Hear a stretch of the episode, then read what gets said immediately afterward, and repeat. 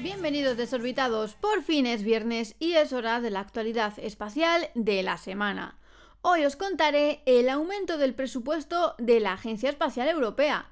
Europa salva a ExoMars, SpaceX lanza la misión Eutelsat 10B y la ESA presenta a sus nuevos astronautas. Además, James Webb revela la composición de la atmósfera de un exoplaneta. ¿Preparados? 3, 2, 1, despegamos. 3, 2, 1, 0.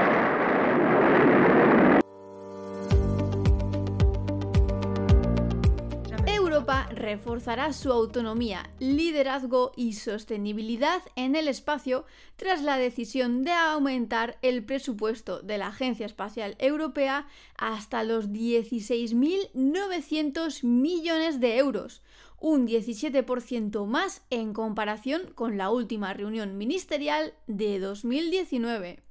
En el Consejo de la Agencia Espacial Europea a nivel ministerial, celebrado en París los días 22 y 23 de noviembre, los ministros de gobierno que representan a los Estados miembros de la ESA resolvieron fortalecer juntos las ambiciones espaciales de Europa, asegurando un esfuerzo continuo para servir a los ciudadanos europeos los ministros confirmaron que el acceso independiente de Europa al espacio es crucial para asegurar los beneficios que el espacio aporta a la vida en la Tierra, incluidos el control y la mitigación del cambio climático, las comunicaciones y la navegación seguras bajo control europeo y respuestas rápidas a las crisis.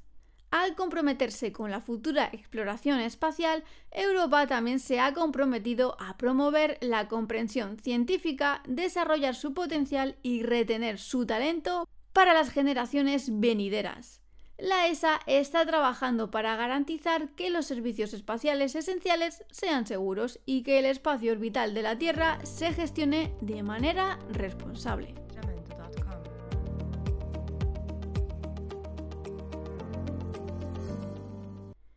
SpaceX ha lanzado en su Falcon 9 la misión Eutelsat 10B desde la estación de la Fuerza Espacial de Cabo Cañaveral en Florida.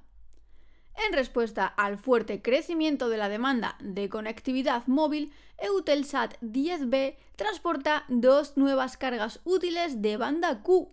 Así lleva una carga útil de alta capacidad, que cubre el corredor del Atlántico Norte, Europa, la cuenca del Mediterráneo y Oriente Medio, ofreciendo un rendimiento significativo en las zonas de mayor tráfico aéreo y marítimo, y una segunda carga útil para extender la cobertura a través del Océano Atlántico, África y el Océano Índico.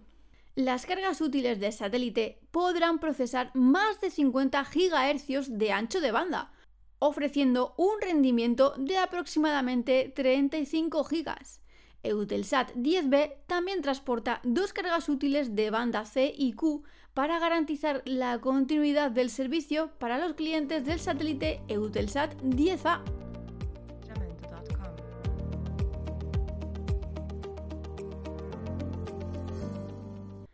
Europa ha decidido en el Consejo Ministerial de la Agencia Espacial Europea salvar la misión ExoMars, que pondrá al primer rover europeo en Marte con una gran inversión.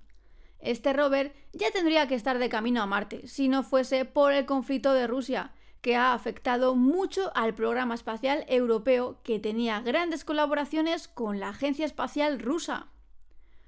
Una de las grandes cuestiones estaba sobre la mesa al comenzar este consejo de la ESA, y es que, según el director, había que pensar en dejar al rover en un museo o ponerlo en Marte. Al final han decidido ponerlo en Marte.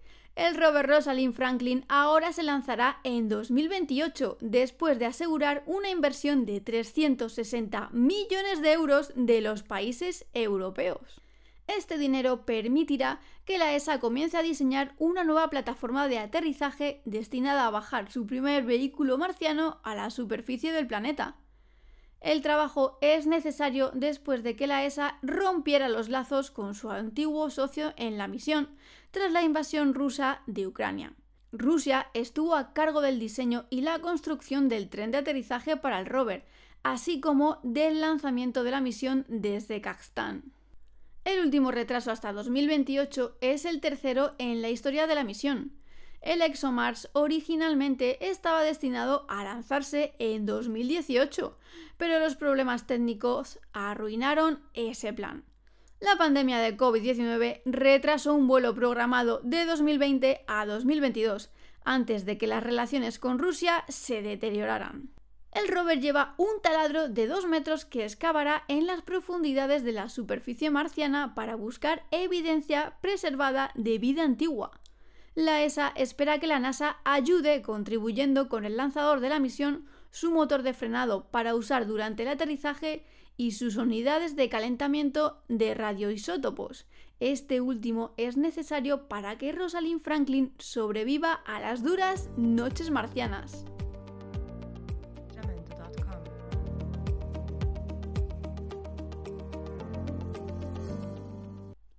La Agencia Espacial Europea ha elegido a 17 nuevos candidatos a astronautas entre más de 22.000 solicitantes de todos sus Estados miembros.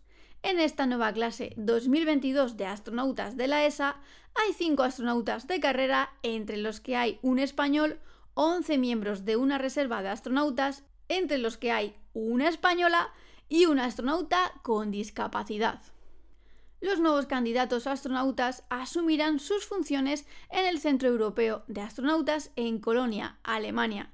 Serán entrenados al más alto nivel de estándares según lo especificado por los socios de la Estación Espacial Internacional. Después de completar el entrenamiento básico de 12 meses, los nuevos astronautas estarán listos para ingresar a la siguiente fase de entrenamiento en la Estación Espacial y una vez asignados a una misión, su entrenamiento se adaptará a las tareas específicas de la misión. Por primera vez, la ESA ha establecido un grupo de reserva de astronautas. Esta lista de reserva está compuesta por candidatos astronautas que tuvieron éxito durante todo el proceso de selección, pero que no pueden ser reclutados en este momento. Los astronautas en la reserva permanecen con sus empleadores actuales y recibirán un contrato de consultoría y apoyo básico comenzarán el entrenamiento básico en caso de que se haya identificado una oportunidad de vuelo. La ESA también seleccionó a un candidato a astronauta con una discapacidad física. Participará en el proyecto de viabilidad de paraastronautas para desarrollar opciones para la inclusión de astronautas con discapacidades físicas en vuelos espaciales tripulados y posibles misiones futuras. Enhorabuena a todos los nuevos astronautas europeos.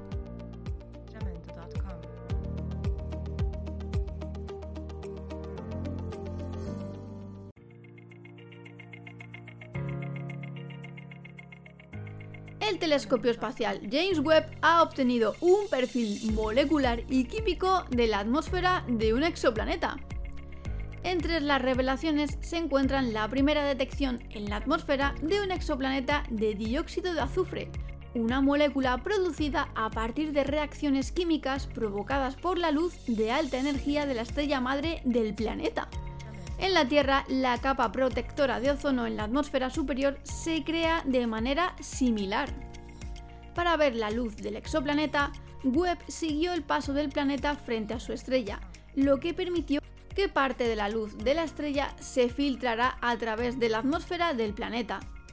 Los diferentes tipos de sustancias químicas en la atmósfera absorben diferentes colores del espectro de luz de las estrellas, por lo que los colores que faltan indican a los astrónomos qué moléculas están presentes. Otros componentes atmosféricos detectados por el telescopio Webb incluyen sodio, potasio y vapor de agua, lo que confirma observaciones previas del telescopio espacial y terrestre, así como también encuentra huellas dactilares adicionales de agua, que no se han visto antes.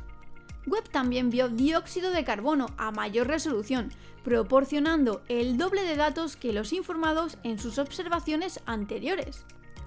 Para capturar este amplio espectro de la atmósfera del exoplaneta, un equipo internacional de científicos analizó de forma independiente los datos de cuatro de los modos de instrumentos finamente calibrados del telescopio James Webb.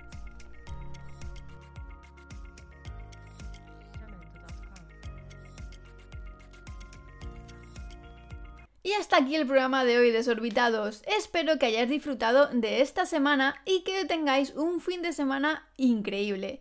Ya sabes que todas las semanas os espero en este podcast de actualidad espacial y además os veo por YouTube porque se vienen muchísimas novedades. Hasta la semana que viene, desorbitados.